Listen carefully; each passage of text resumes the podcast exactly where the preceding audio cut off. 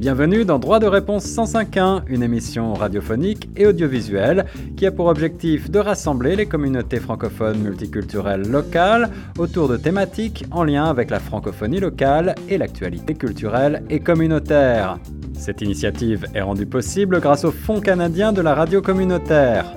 Pour participer à nos débats ou à nos quiz droit de réponse 105.1 ou pour plus d'informations, veuillez appeler le 416 599 2666 ou écrivez-nous à direction à commercial chqfm.ca. Bienvenue à toutes et à tous dans une nouvelle émission Droit de réponse sur les ondes de choc sous forme de quiz aujourd'hui. Un spécial Haïti qu'on a concocté pour vous pour partir à la découverte de toutes les richesses de cette magnifique destination que l'on ne présente plus. Et pourtant, en préparant ce quiz, eh bien, on a découvert ou redécouvert un certain nombre de faits insolites ou intéressants qu'il euh, convient de connaître. Alors, je vous rappelle que cette série d'émissions Droit de réponse est une initiative rendue possible grâce au Fonds canadien de la radio communautaire et qu'elle vise ces émissions, eh bien, à mettre en relation des francophones locaux de la région sur des thèmes culturels et communautaires Aujourd'hui, on a le plaisir d'avoir euh, deux personnes qui vont s'affronter euh, sur ces questions haïtiennes. On va commencer honneur aux dames par Annick Chalifour qui euh, a des connaissances très pointues en la matière puisqu'elle est chroniqueuse à l'Express de Toronto et qu'elle signe de nombreuses chroniques sur Haïti, n'est-ce pas Annick? Bonjour. Bonjour Annick. merci d'être avec nous. Donc, je te disais, tu, tu es en quelque sorte une spécialiste d'Haïti. En tout cas, certainement une amoureuse d'Haïti. Parce que je suis en contact avec Haïti depuis de nombreuses années. En fait, mon premier séjour en Haïti, ça remonte au début des années 70. Quand j'étais étudiante à l'université, j'avais une copine euh, dont les parents étaient d'origine haïtienne. Elle m'avait invité à passer un séjour à Port-au-Prince. Donc, j'ai fait un premier séjour là-bas en 1973. C'était à l'époque euh, du régime totalitaire du Valier. Et ça se voyait à Port-au-Prince, bien que la ville était lumineuse et extraordinairement belle. Euh, ce qui n'existe plus aujourd'hui à cause du tremblement de terre. Malheureusement, certains aspects de la ville qui n'ont pas été euh, reconstruits. Mais bon, la vie m'a réorienté ailleurs par la suite, mais le tremblement de terre, justement, en 2010, m'a permis de renouer avec Haïti. Euh, donc, j'y suis retournée en 2012, ça fait dix ans, en fait. Donc, depuis dix ans, je mène cette chronique, je publie régulièrement sur Haïti. Évidemment, c'est beaucoup plus intéressant, selon moi, euh, si je peux produire des articles qui sont alimentés par des visites sur le terrain hein, pour vraiment voir ce qui se passe dans la vie euh, de tous les jours en Haïti. Donc, j'ai eu l'opportunité d'y aller en 2012, 2014, 2015, 2016, 2017, 2018. Et voilà, ce qui m'a permis de produire une série d'articles qu'on retrouve dans l'express.ca, qui fait partie de ma chronique et qui portait vraiment sur le patrimoine culturel haïtien. C'est ce qui m'intéressait, c'était justement de de porter un, autre regard sur Haïti, euh, d'ouvrir la pensée critique, de permettre aux gens de connaître Haïti d'une autre façon que ce qu'on dépeint dans les médias de façon euh, générale, c'est-à-dire qu'on parle d'Haïti lorsqu'il y a un désastre, lorsqu'il y a une crise politique, etc. Je ne dis pas qu'il ne faut pas le faire. Évidemment, il faut dénoncer les injustices, mais il faut, il faut, faut regarder toutes les dimensions d'Haïti, son droit puis son potentiel aussi d'être en dynamique avec nous, parce que, à mon avis, c'est une façon c'est mon avis personnel, mais je trouve que les, médias, en, ne présentant que les aspects négatifs, en fait, euh, contribuent peut-être un peu à un isolement d'Haïti. Hein, ne pas lui permettre de faire partie d'une dynamique positive euh, avec, le, avec nous. Parce qu'en fait aussi, il faut, faut, enfin, ça aussi, je, je, j'estime que c'est peut-être mon point de vue personnel, mais Haïti, ça fait partie de nous, là. Haïti, c'est pas en Afrique, c'est pas en Asie, c'est pas en Océanie c'est dans les Amériques. Hein. Je veux dire, c'est à quatre heures d'avion d'ici. Donc, pour moi, il y a aussi une forme de solidarité qu'on doit, doit démontrer, qu'on doit illustrer. Alors, tout ça pour dire que moi, ça a été jusqu'à maintenant un journalisme d'activisme pour, euh, pour démontrer mon, mon engagement à l'égard d'Haïti et puis vraiment démontrer euh, les facettes les multiples facettes, si vous voulez, de son patrimoine euh, culturel. Donc, j'ai eu l'opportunité, évidemment, d'une année à l'autre, de développer des relations avec un réseau en Haïti, ce qui m'a permis d'y retourner et d'être euh, d'être accompagné aussi parce qu'on n'arrive pas par au prince comme ça tout seul et puis on débarque et puis on se promène. Euh, il faut, faut quand même être euh, encadré, avoir un soutien de, de, de, de, gens, de locaux sur qui on, avec qui on a développé une relation de confiance, etc. Donc voilà, en gros, euh, les gens qui s'intéressent, euh, qui veulent lire, je vous encourage à aller voir les, reportages qui, portent sur les différentes dimensions, donc le, patrimoine environnemental, le patrimoine artistique, le patrimoine euh, historique, gastronomique, etc., etc. Et pour finir, pour conclure, ça part de très loin chez moi parce que j'ai mentionné, bon, les débuts des années 70 avec une amie d'origine haïtienne, etc. Mais en fait, ça part de mon éducation familiale, mon intérêt à l'égard de culture créole. Parce que mon père, qui aurait 100 ans aujourd'hui, était démesurément passionné de cinématographie. Ce qu'il aimait, c'était filmer dans le sud dans les zones tropicales. Donc, durant mon enfance, durant mon adolescence, il a voyagé. Il partait un, mois par année avec ma mère. Il n'amenait pas, là, ni ma sœur. Nous, on était pensionnaires avec les religieuses. Mais mes parents partaient un mois par loisir pour permettre à mon père de filmer. C'était un entrepreneur, il avait sa propre entreprise, donc il fermait la boutique et puis il partait un mois. Alors, si vous me nommez une île dans les Caraïbes, il est allé. Ils ont fait le tour. Donc, ces films démontrait vraiment l'environnement tropical et ça a fait partie, comme je vous dis, de mon éducation. Et par la suite, bon, euh, la vie m'a permis d'aller en Haïti et, euh, et voilà. Donc, c'est une relation de, à long terme que j'anticipe, que je sais que je vais, que je vais poursuivre avec, vous avec les gens qui euh, Haïti, sont impliqués avec mes amis là-bas, puis des gens ici comme Gabriel et autres qui sont euh, impliqués à 100 avec euh, avec Haïti pour, justement euh, illustrer notre solidarité et puis euh, présenter le, potentiel euh, et, tout ce que Haïti peut offrir. Voilà, j'ai essayé de synthétiser. Merci beaucoup, Annick Charifour, une véritable passionnée, je disais, d'Haïti, et mettre en avant le patrimoine, les patrimoines culturels, gastronomiques, musicaux et et la faune et la flore de l'île et toute sa beauté. C'est ce qu'on va essayer de faire à travers ce petit quiz de manière ludique aujourd'hui. Pour nous accompagner également, on a le plaisir de recevoir Gabriel Osson. Bonjour Gabriel. Bonjour Guillaume, bonjour Nathalie.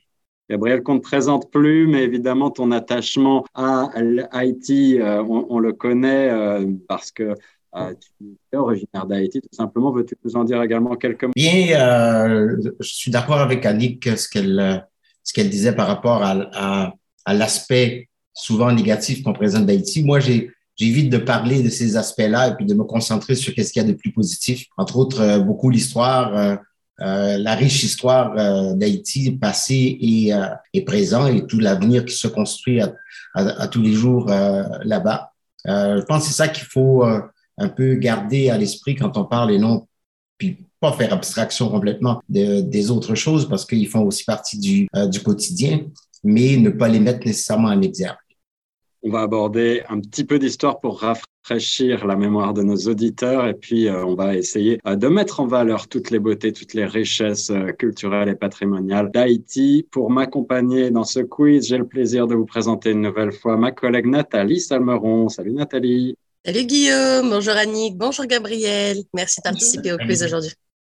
Merci. Nathalie, est-ce que tu connais Haïti? Est-ce que tu t'y es déjà rendu alors non, j'ai pas eu la chance de me rendre personnellement à Haïti, mais mon meilleur ami en France est d'origine haïtienne. Donc du coup, je connais un tout petit peu deux trois trucs quand j'ai la chance de lui rendre euh, visite et qu'on va chez ses parents manger et tout ça. Donc j'ai un petit peu deux trois euh, deux trois inside, on va dire. Je connais légèrement, mais j'ai jamais eu la chance de me rendre euh, sur cette île encore. J'ai l'impression que la diaspora haïtienne est très, très, très importante à travers le monde, en tout cas dans la francophonie. On connaît presque tous euh, quelqu'un d'Haïti, j'ai l'impression. Aujourd'hui, donc, on va commencer avec une dizaine de petites questions pour essayer de euh, faire le point sur euh, toutes les richesses d'Haïti. Avec cette première question plutôt historique, pour nous rappeler le nom colonial d'Haïti de 1697 à 1804 était, alors quatre propositions, je vous demande euh, de lever la main virtuelle ou la main court pour euh, celle ou celui qui va vouloir donner la réponse en premier. Petit A, Hispaniola. Petit B, Saint-Domingue. Petit C, l'île de la Tortue. Ou petit D, l'île aux vaches. Le nom colonial d'Haïti. Merci Gabriel. Tu étais le premier à dégainer. Quelle est ta réponse? Le, premier nom, c'était Hispaniola. Mm-hmm. Je suis d'accord. Peut-être pas dans, dans, le, dans le, le, créneau de temps que tu as donné. Euh, Alors, c'est ça. Euh, Nathalie, donne-nous donne la réponse. Euh, Eh ben, moi, j'ai l'air bête alors parce que sur mon, sur mon petit euh, document qu'on a préparé ensemble, mmh. le nom qu'on avait, c'était Saint-Domingue. Oui, Saint-Domingue, c'était le nom à partir de la colonisation Colonie française, non Ouais, c'est ça. Donc, je vais, je vais quand même le petit, euh, le petit truc qu'on avait préparé. Donc, mhm. la colonie française de Saint-Domingue, située sur la partie occidentale de l'île d'Hispaniola, dite encore Haïti au sens large, a été officiellement une, une possession française du 20 septembre 1696, 1697 pardon, au 1er janvier 1804 date de son indépendance sous le nom d'Haïti pour premier chef d'État Jean-Jacques Dessalines. Saint-Domingue et la fascination et la francisation du nom espagnol Santo Domingo. Les mmh. Français étaient cependant présents dans l'ouest d'Hispaniola dès la fin des années 1620 euh, sous le ministère de Richelieu, notamment dans l'île, sur l'île pardon de la Tortue, jusqu'au bout des années 1680. Euh, Saint-Domingue est principalement un repère de flibustiers venus de l'île de la Tortue, proche de la côte nord-ouest ou l'île à Vache sur la côte euh, sud-ouest. Voilà pour les petites précisions.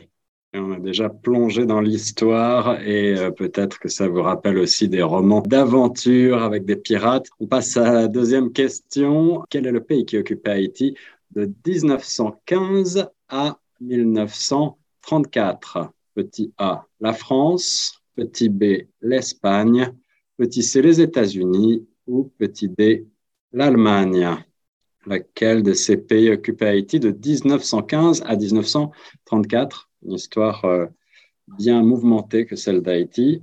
Oui, Annick. Ben, je ne suis pas tout à fait certaine entre la France et l'Espagne, mais je pense que c'est la France. Parce qu'en fait, le territoire hein, était divisé en, divisé en, deux parties. Donc, il y a une partie qui a été colonisée par l'Espagne. Alors, Gabriel peut préciser. Gabriel?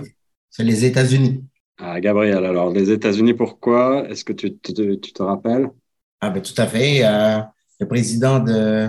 Alors, il y avait des, euh, des, troubles dans le pays, a fait appel euh, à ses amis américains pour venir l'aider. Et les Américains ont débarqué en Haïti et ils sont restés pendant toutes ces années-là. C'est bien ça, n'est-ce pas, Nathalie?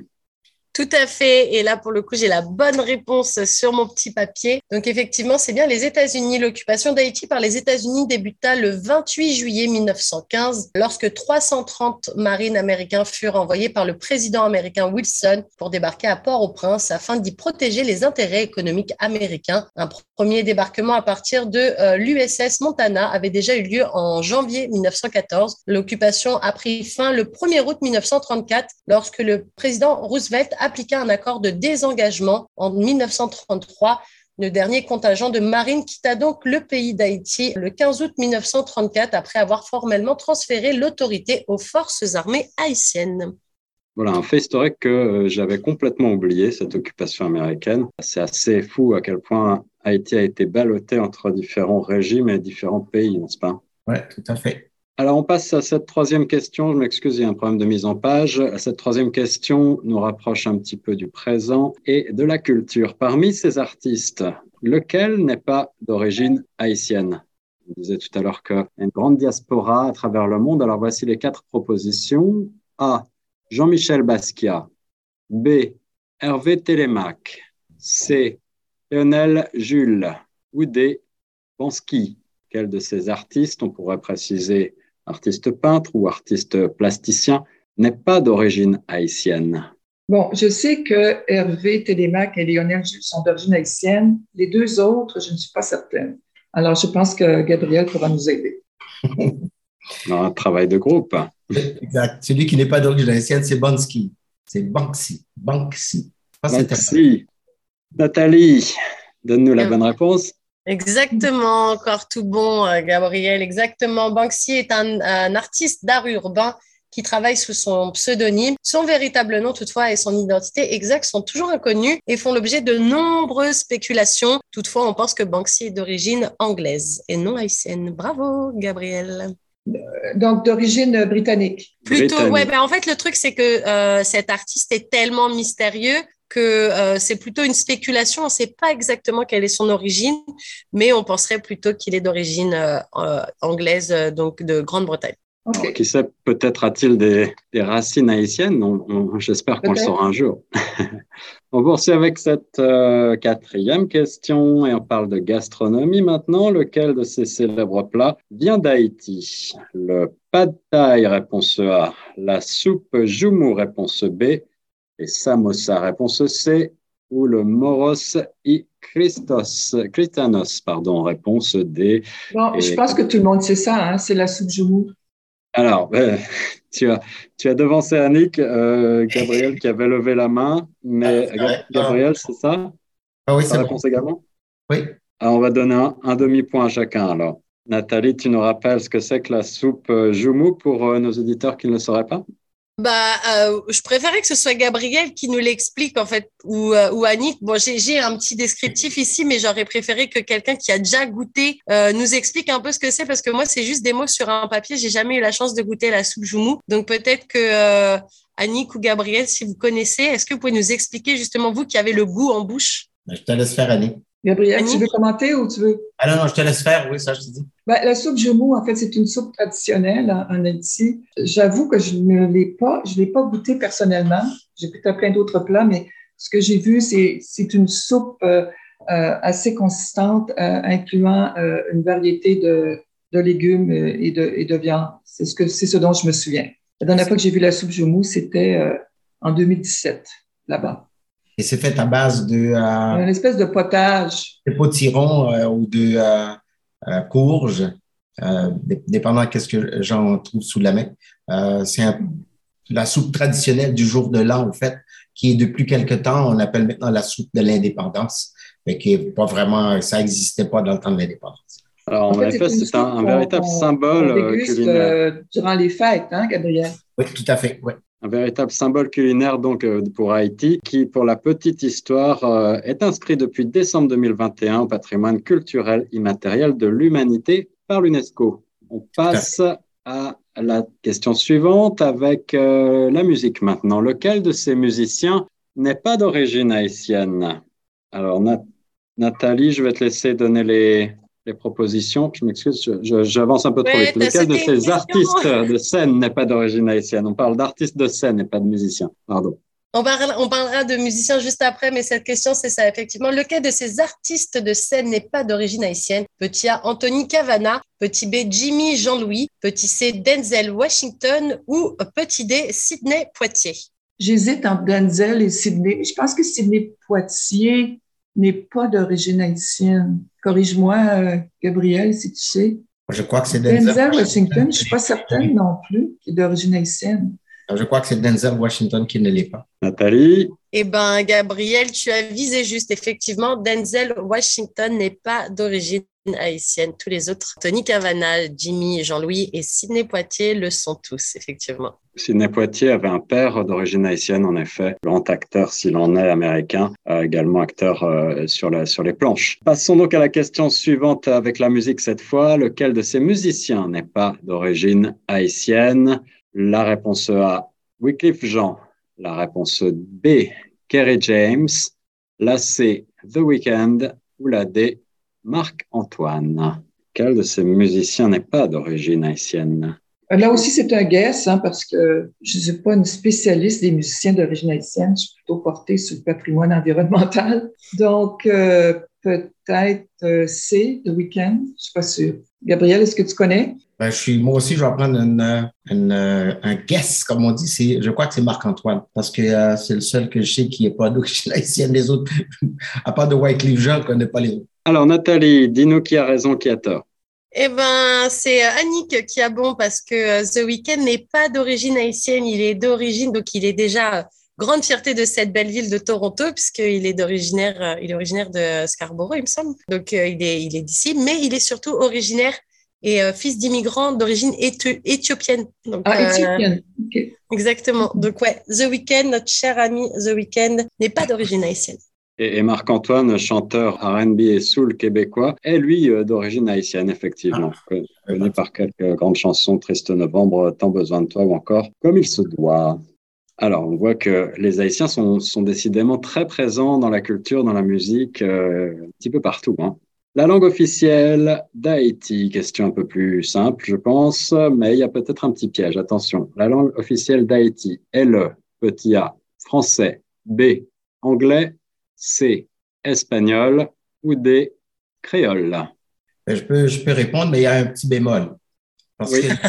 oui, voilà, c'est ça. La, la langue officielle d'Haïti est le français. Par contre, depuis 1986 ou 87, euh, le créole a été élevé au même rang euh, de langue que le français, même si les documents écrits et tout ça continuent d'être promulgués en français. Ben voilà, je disais qu'il y avait un petit piège en, en fait, c'est ça, j'étais pour dire euh, le français et le créole.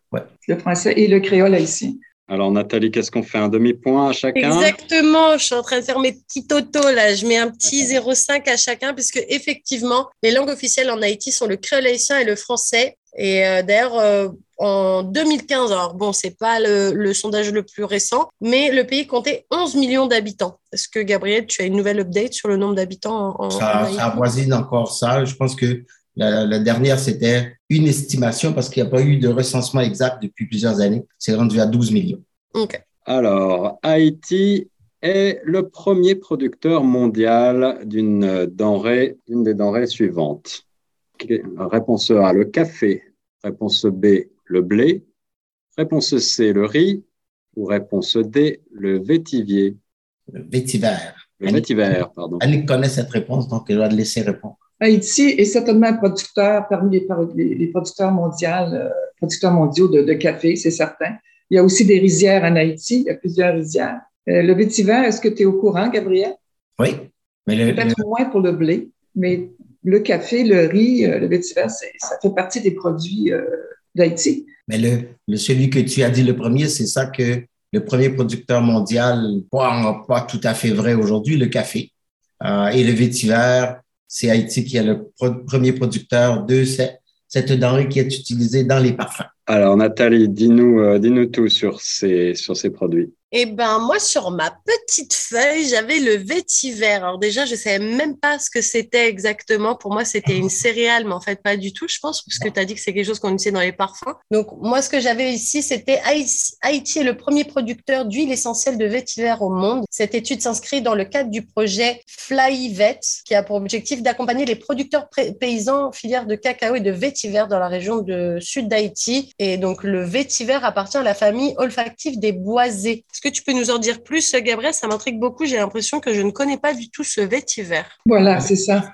C'est un, c'est un rhizome qui ressemble un petit peu à, à du blé, si vous voulez, mais on, cultive seulement la racine. Donc, on coupe la tige de la plante et on extrait l'huile essentielle euh, à travers des grandes cuves de vapeur d'eau et euh, la distillation produit euh, l'huile essentielle, un litre de vétiver, euh, il y a quelques années de ça, se vendait au plus, au plus de 1000 dollars américains US. Donc, c'est un, c'est une essence, huile essentielle qui est très recherchée et qui est utilisée par tous les grands parfumiers au monde.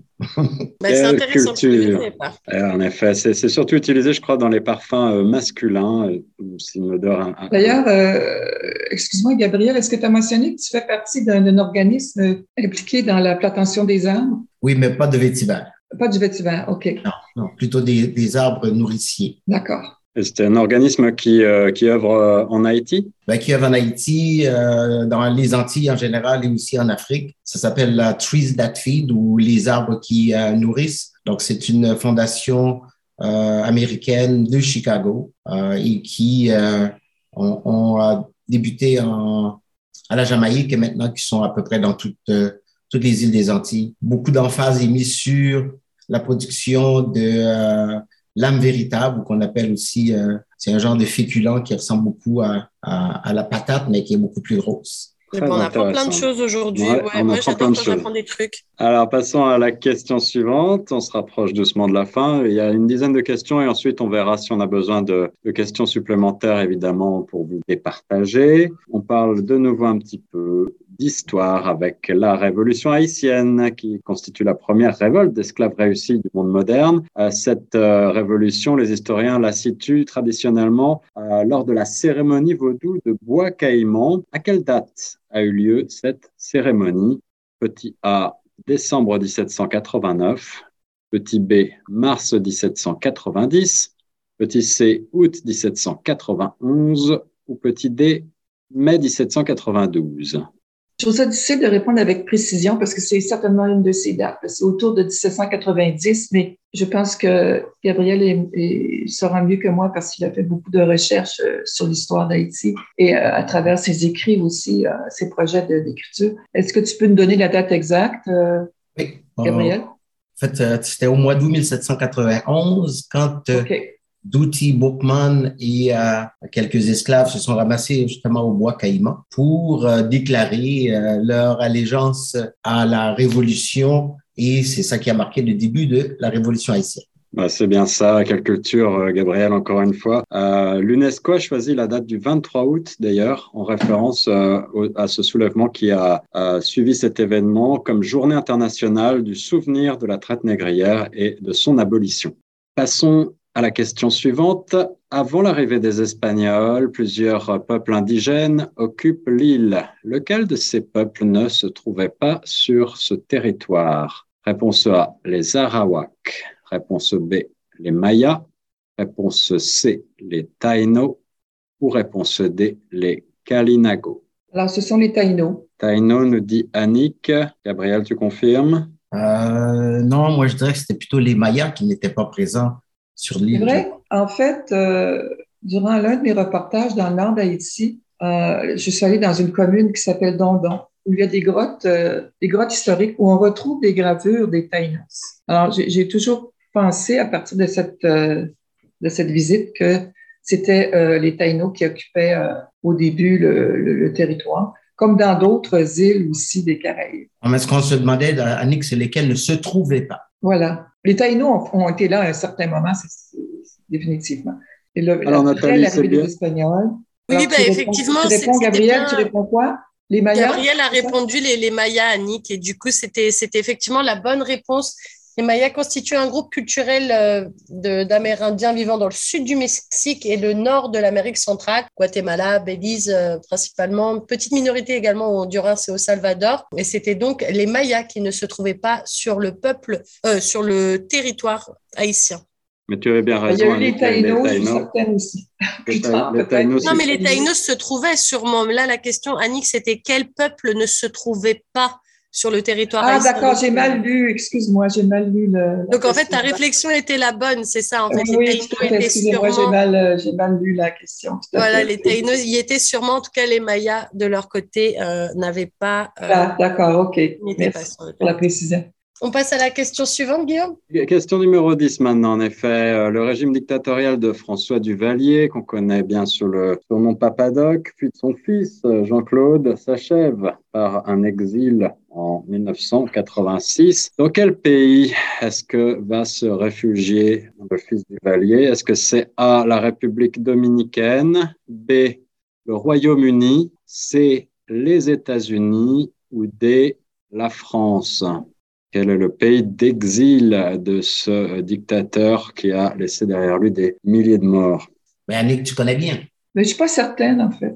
Non, je pensais que tu le savais, comme tu l'as déjà mentionné. certaine. Euh, est-ce que c'est la France? Eh bien oui, Annick, euh, euh, Nathalie, donne-nous la réponse. Exactement, bonne réponse, Annick. C'est bien la France. En 1986, après avoir répondu par la violence à une suite de manifestations, Jean-Claude Duvalier démissionne et s'exile en France sous la pression du peuple et des États-Unis. Les Duvaliers s'installent donc en France pendant une période. Ils vivent une vie de luxe et de faste, bien que n'ayant jamais eu officiellement l'asile. Euh, leurs demandes sont systématiquement rejetées par les autorités françaises d'ailleurs. Et euh, Jean-Claude perd l'essentiel de sa fortune à la suite de son divorce en 1993. D'ailleurs, il n'y avait pas de fortune, c'est tout l'argent qu'il avait volé. Voilà, comme quoi le karma fait bien les choses.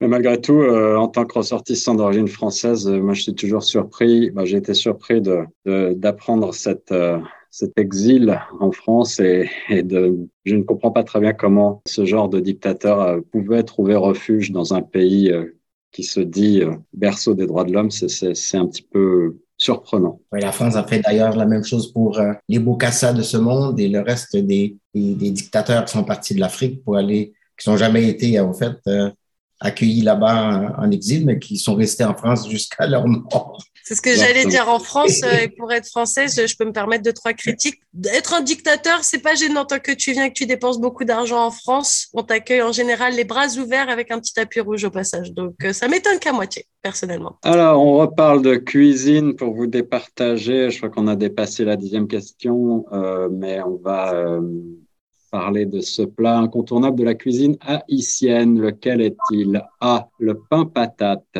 B. Le pain au chocolat. C. Le pain curry. Ou D. Le pain carotte. Ben, c'est le pain patate. C'est le plat officiel. Euh, le pain patate, plat officiel, en effet. C'est bien ça, Nathalie? Exactement. Et d'ailleurs, je suis très, très curieuse euh, de savoir ce que c'est. Est-ce que tu peux nous expliquer, euh, Annie, qui, euh, tu nous as donné la réponse je peux directement vraiment vous l'expliquer. D'ailleurs, je pense que Gabriel est mieux placé que moi parce que je pense que c'est un, pain qui est origine d'un arbre. Hein, la farine, on l'obtient à partir d'un arbre. Et je sais que Gabriel a certaines connaissances à ce sujet mais certainement, je suis, je, je, je crois que c'est la bonne réponse.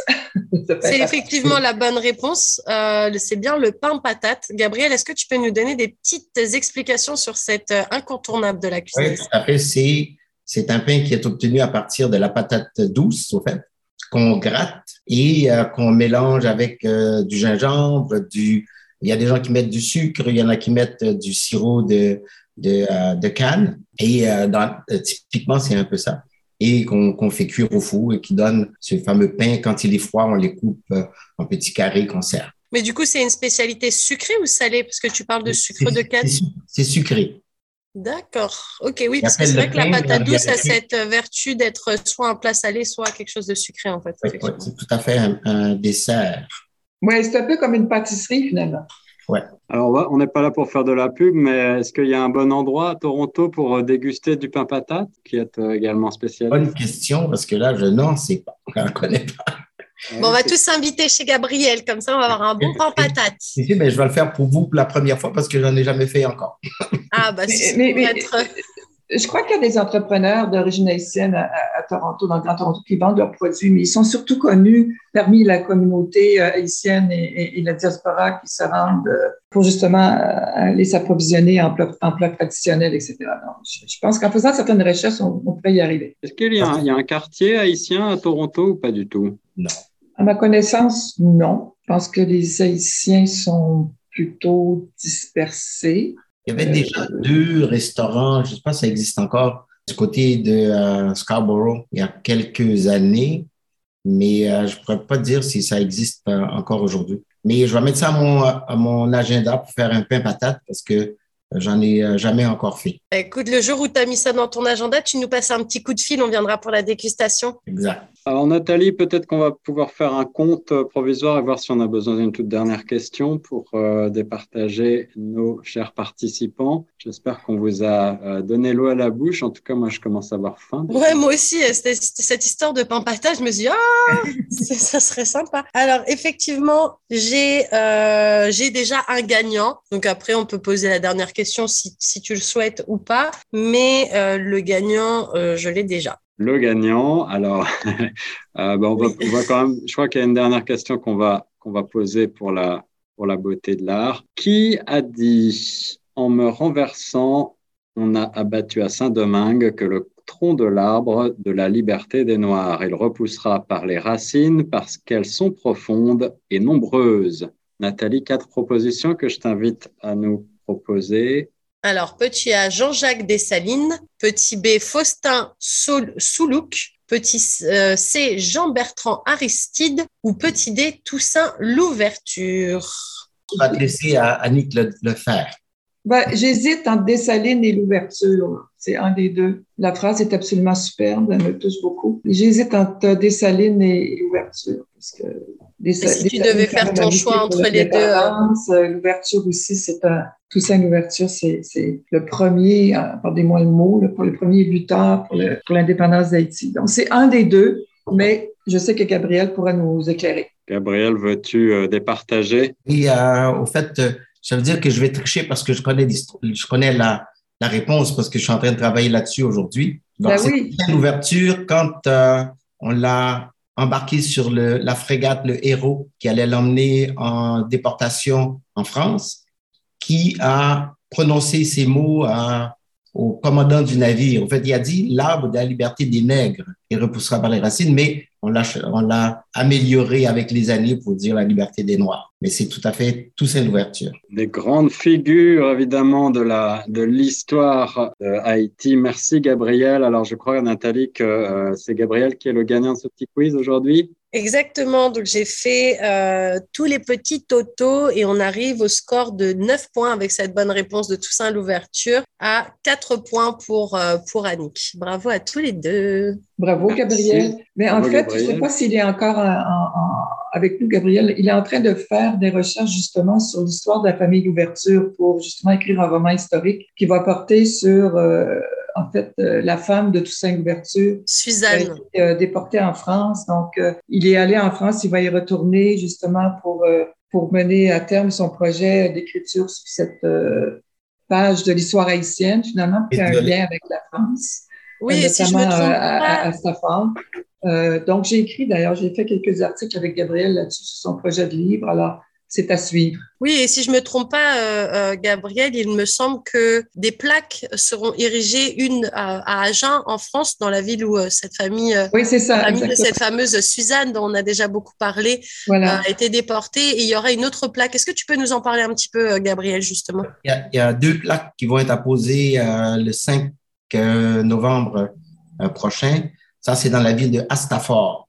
Donc ça, c'est les deux maisons où ont habité euh, Placide l'ouverture, qui était un fils de Toussaint et de Suzanne, et euh, elle et son épouse ont habité à, à Stafford sur la rue Tarnac. Et l'autre, ça va être sur la maison que Rose, la fille de Placide de Joséphine, ont habité euh, encore là à Stafford sur la rue des Rondes qui vont être installées le, le 5 dans l'après-midi. Les deux autres plaques, ben, les trois autres plutôt vont être installées l'an prochain à Agen. Superbe projet. Merci, Gabriel. Merci, Gabriel. Merci, Annick, également d'avoir participé, nous avoir euh, fait découvrir Haïti euh, sous d'autres formes. Euh, mais on souhaite que tu aies l'occasion, la possibilité d'y retourner prochainement. Là, évidemment, en ce moment, il y a une grande instabilité institutionnelle qui règne à Haïti va pas s'étendre sur le sujet, euh, mais est-ce que euh, tu, as des, projets euh, lorsque tu reviendras en Haïti Est-ce que tu as des, des, lieux à visiter déjà sur ta liste? Annick, as-tu des lieux à visiter en, Haïti que tu nous conseilles? Ah ben non, mais ça, c'est à l'infini. Hein. Je veux dire, c'est à l'infini ce qu'on peut visiter en Haïti. Comme j'ai mentionné un peu plus tôt au début de l'émission, j'ai développé des relations avec un réseau qui s'appelle le RENAPROCHE, je l'ai mentionné, qui est un réseau national de promoteurs en tourisme solidaire. Moi, ce qui m'intéresse, c'est de, contribuer à appuyer l'économie, l'économie euh, locale durable euh, à travers une forme de tourisme solidaire. Donc, comme j'ai mentionné un peu plus tôt aussi, à titre d'exemple, la route du café, hein, qui permet aux gens de, circuler dans cette route auprès d'une commune euh, qui est composée de producteurs, en fait, qui, qui produisent le café et qui, ça nous permet d'apprendre la vie des producteurs, la vie des villageois, de voir comment euh, est produit le café en Haïti et euh, de s'en approvisionner aussi, de le goûter, de développer une relation avec la commune, etc., de l'appuyer euh, économiquement aussi. Donc, c'est là où se, se, situe mon intérêt. Donc, dès que ça sera possible, c'est la vie qui dira. je retournerai parce que là, en fait, j'ai quand même fait du nord au sud du pays. J'étais quand même très, très chanceuse d'avoir eu l'opportunité d'aller à partir du Cap Haïtien, qui est le capital du Nord, et de visiter quelques communes, euh, quelques villages dans le, dans le nord, et puis de descendre vers le centre, dont l'Artibonite, la, région de l'Artibonite, au centre d'Haïti, où on trouve justement euh, la, ville de, de Marchand-des-Salines, où on retrouve euh, les forteresses historiques qui ont permis aux militants de, de, de lutter puis de se, de se protéger contre, contre la France, contre l'armée française. Et puis après, je suis allée vers le sud, donc euh, vers, euh, vers Port-au-Prince, où j'ai passé un certain temps aussi, aux alentours de, de Port-au-Prince, et puis dans le sud-est, Jacmel. Donc, avec ce réseau, je, reste en contact avec ce réseau et euh, je souhaite y retourner et puis continuer mes reportages pour euh, valoriser le patrimoine haïtien, le, faire connaître. Donc, évidemment, les reportages que j'ai faits sont, vraiment basés sur euh, des visites dans les terrains, comment je dirais, les sentiers non battus d'avance, dans le sens que les reportages, les sujets de mes reportages sont peut-être pas tout à fait, sont peut-être pas bien connus par une majorité de gens. Et c'est justement, ça nous permet, comme je disais un peu plus tôt, développer notre ouverture d'esprit à l'égard d'Haïti, puis de voir ce que, ce que le pays peut offrir. Parce que le pays est très, très riche en produits euh, écologiques, en produits environnementaux, en produits agricoles. Euh, L'artisanat aussi est très, très riche. Euh, les arts visuels, qui sont d'ailleurs euh, imprégnés beaucoup de, de, la religion vaudou. On n'en a pas parlé, mais la religion vaudou, c'est une religion officielle en Haïti qui a énormément d'importance et d'influence dans la vie culturelle de, des gens et qui, a, qui, qui se, ce que voit aussi, qui se reflète dans, dans l'art visuel, euh, dans les arts visuels et, et euh, dans les arts de la scène aussi, euh, la danse, etc., la musique. C'est tout à fait fascinant parce que, en parlant un petit peu de, de la région Vaudou, j'ai trouvé, à partir de, de mon humble expérience, qu'il y avait des relations, des similitudes entre la religion vaudou et euh, les cultures autochtones ici au pays, au Canada.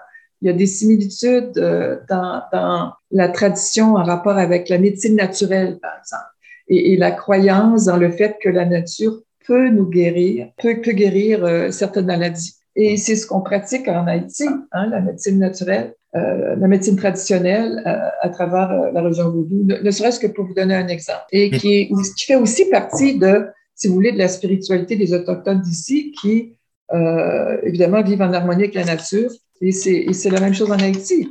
Les gens survivent parce qu'ils sont justement en harmonie avec la nature. Ils vivent, avec la, ils vivent de la nature. C'est un pays extrêmement montagneux, euh, qui, qui, justement présente des caractéristiques euh, très particulières parce que l'agriculture en montagne, c'est pas la même chose que l'agriculture en plaine, comme on connaît ici au Canada, dans, dans le centre du pays, Saskatchewan, etc., bon, euh, les prairies. Donc, c'est fascinant. Il n'y a, pas, a pas de limite. Je vais certainement y retourner. Vous dire où je vais aller, ça c'est difficile de, vous le préciser, mais certainement, j'espère, euh, dans une vie future. Actuellement, la situation est extrêmement difficile en Haïti. Vous, le savez. D'ailleurs, les Nations Unies sont censées prendre une décision d'une journée à l'autre. Je pense qu'il se réunissait hier, le Conseil de sécurité, pour adopter une résolution euh, afin de, de gérer, entre guillemets, la situation d'insécurité en Haïti parce que, vous le savez, le pays est contrôlé par des gangs armés depuis déjà quelques années. Euh, ce qui met la vie de la population en péril, tout à fait en péril. Euh, les kidnappings, euh, etc., euh, la, pénurie aussi en essence, le, le manque d'accès aux soins médicaux, c'est une façon vraiment, vraiment de, de, très grande précarité. Donc, je surveille, je surveille les annonces et je continue euh, ma chronique malgré tout. C'est sûr que là, j'ai dû la réorienter un peu en fonction de ce qui se passe maintenant. Donc, mes articles sont, portent davantage sur l'actualité politique, mais mon intérêt à moi, c'est de revenir vers la promotion euh, du patrimoine culturel d'Haïti dans, dans ses diverses euh, diverses dimensions. Évidemment, je n'ai pas fait autant de recherches que celles effectuées par Gabriel, qui sont, qui sont excellentes. Donc, c'est vraiment, euh, c'est vraiment aussi à mon avis, mon humble avis, par mes reportages, de, je ne vais pas dire vulgariser, mais de rendre accessible la connaissance du patrimoine haïtien en, démontrant ce que, ce que les gens font euh, dans leur vie de, tous les jours, euh, dans les arts, dans l'agriculture, dans la littérature aussi, qui est, on n'en a pas parlé beaucoup, mais le, le patrimoine littéraire d'Haïti est extrêmement riche et extrêmement vaste. Et j'ai eu justement en 2018, ça a été mon dernier séjour, je, en n'ai pas pu retourner pour les raisons qu'on vient d'énoncer, d'évoquer. Il y a eu un premier salon international du livre à Jacmel euh, en, en, octobre 2018 et c'est vraiment une initiative que j'espère pourra se répéter, se répéter parce que un salon du livre dans le contexte haïtien, c'est vraiment euh, un vecteur de développement. C'est un vecteur de développement euh, territorial, de développement social. Alors, j'espère, j'espère vivement que ça pourra être répété et j'aimerais y retourner. j'aimerais en fait qu'il y ait un autre, euh, pour vous donner un exemple précis, je souhaite qu'il y ait euh, une suite aux salons internationaux en Haïti, Salon du livre, et que, que, que nous, comme francophones en Ontario, qu'on y participe, qu'on y contribue. On a une association des auteurs franco-ontariens ici. On devait d'ailleurs. C'est vraiment superbe de pouvoir contribuer à une telle initiative. Un exemple parmi euh, tant d'autres, comme vous voyez, je suis euh, éprise, euh, éprise d'Haïti jusqu'à la fin. Merci Annick, merci de nous faire euh, découvrir et, et, de nous donner envie d'en savoir davantage encore sur le patrimoine haïtien. Gabriel, un mot de la fin. Je sais que tu es toi aussi euh, évidemment épris euh, d'Haïti et de sa culture et, et très actif actif dans la communauté pour faire connaître et promouvoir Haïti et pour soutenir différentes activités. Je veux dire au passage que on, doit saluer euh, Monsieur Eric Pierre, consul honoraire d'Haïti à, Toronto, et également Monsieur euh, Fontaine, président fondateur de la fondation euh, Benny Lindor, qu'on a invité, qui malheureusement n'ont pas pu se rendre disponibles aujourd'hui, mais euh, qui sont également très actifs pour soutenir Haïti. Gabriel, un mot de la fin? Oui, mais j'allais juste dire que l'Association des auteurs et auteurs de l'Ontario français, on devait participer à la foire de Jacmel en 2019, mais euh, les circonstances ont fait qu'on a dû annuler à la dernière minute et le, salon n'a pas eu lieu. Par ailleurs, le salon du livre haïtien de Port-au-Prince continue, a eu lieu encore cette année, un livre en folie au mois de juin de l'année dernière. Pour euh, juste faire une petite rebondition par rapport à ce que Annick disait, on a une coopérative ici avec euh, laquelle Annick travaille aussi, qui s'appelle Noula. C'est une coopérative de café qui est située à Chicoutimi, euh, qui, euh, chaque année, fait venir du café vert d'Haïti. Euh, le café est torréfié au Canada et est vendu un petit peu partout. Donc, si nos auditeurs veulent boire du café haïtien où ils sont en manque parce qu'ils n'en trouvent pas, donc ils livrent partout au Canada. Donc, c'est coopérative Noula ou noulacoop.com et vous placez votre commande et ça va vous arriver par la poste. Merci beaucoup, de citer merci beaucoup, Gabriel, de citer ces organismes parce qu'en fait, ça aussi, ça pourrait être des idées de reportage très intéressantes, justement d'aller voir sur le terrain euh, de quelle façon, justement, euh, on appuie les, les, collectivités haïtiennes avec la coopérative Moula, avec l'association euh, Haïti Futur Canada, etc. Donc, il y a aussi les, initiatives d'Éric Pierre, Perspective Entraide humanitaire, comme tu l'as mentionné, Guillaume, aussi les initiatives d'Annick Fontaine en Haïti, en appui à, à l'éducation dans le sud du pays. Donc, il y a, il y a énormément de pistes à suivre. Merci Annick Chalifour, merci Gabriel Osson d'avoir participé à cette émission spéciale Haïti. Merci Nathalie de m'avoir accompagné une nouvelle fois pour ce droit de réponse. On reste sur les ondes de Choc FM 105.1. Merci, au revoir.